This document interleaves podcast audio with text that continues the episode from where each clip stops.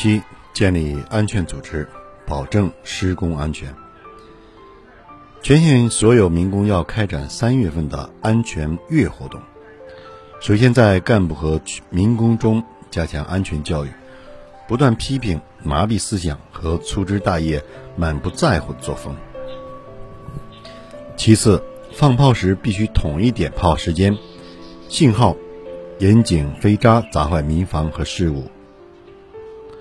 放炮时，严禁来往通行，加强岗哨检查。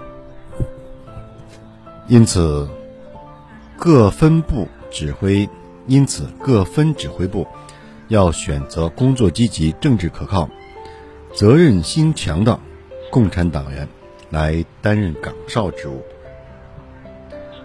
特别是城关、衡水、泽下等三个公社。因都在公路以上施工，更要加强岗哨，防止垒石飞渣滚落。对于悬崖、绝壁等险要施工场所，要严禁面向里搜跟刨挖等不安全施工方法，确保民工施工安全。第八，大抓技术改革。生产责任制两配套，根据全渠县任务大、工作艰巨、劳力不足等特点，完成这一任务关键在于大搞技术革新和技术革命，提高功效。因此，各部分指挥部、连班都必须因地制宜，大搞工具改革。在目前。基本实施车辆化的基础上，迅速实现半机械化和自动化的施工方法。其次，在开石上要提高爆破技术，扩大爆破效果，要实行定药定方，一般要求每公斤药必须平均开石达十立方米以上。再次，搞好包工定额。和验制收工，执行好奖惩制度。最后，合理布置劳力，加强劳动管理，杜绝窝工、返工、废工等现象，以提高劳动率。严格工程质量。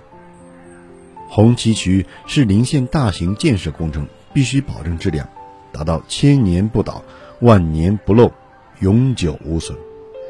因此，必须按设计的规定进行施工，保证通水二十五立方米每秒的流量，灌浆灌足灌透，渠道明墙做底，宽保证两点七米，高四点三米，收顶一点二米。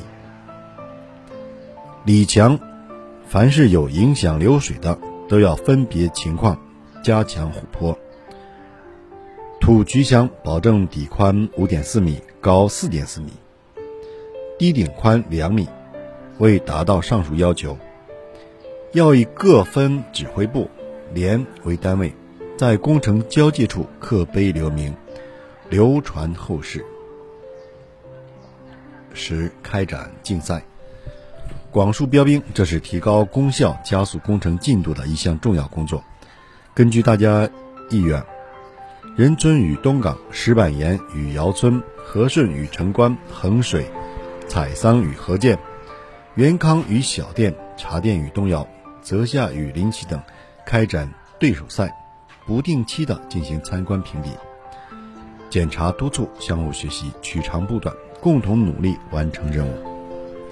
十一，加强工地政治思想工作。所有党员干部在工程上要进行分段包干，一包到底。在妇女中开展学习舍己救人的共产党员李改云的英雄事迹，在学生中学习采桑的三只小老虎，不断提高民工政治觉悟、思想觉悟。十二，贯彻两条腿走路的方针，生产生活一起抓，把生活调剂好。在供应标准内，只要保证吃好、吃饱、吃省、吃得干净卫生，对于工地的伤员、病员，领导同志和所有民工要经常对他们进行慰问，以安定其思想，使其早日痊愈，投入生产。十三，搞好驻地群众关系。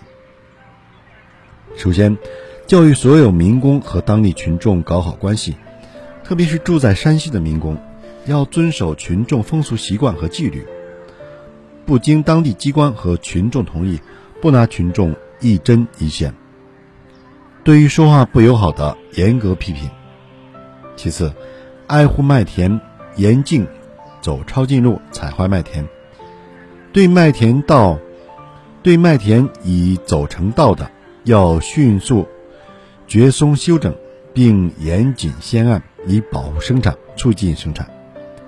在此，对破坏群众生产和群众风俗习惯的，要严加处理，以密切党群关系。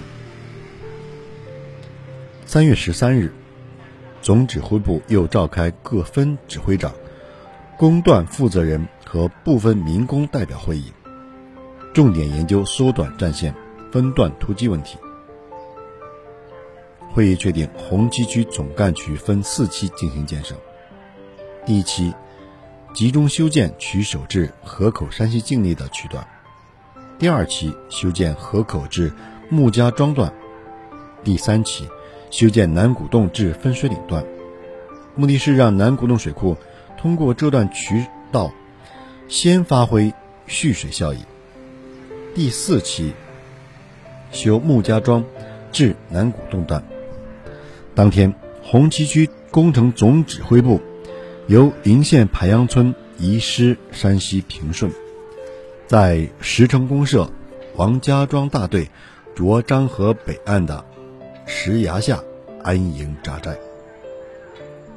后来的红旗区建设实践证明，盘阳会议做出的战略决策。重大调整对整个红旗渠建设具有决定命运的关键意义。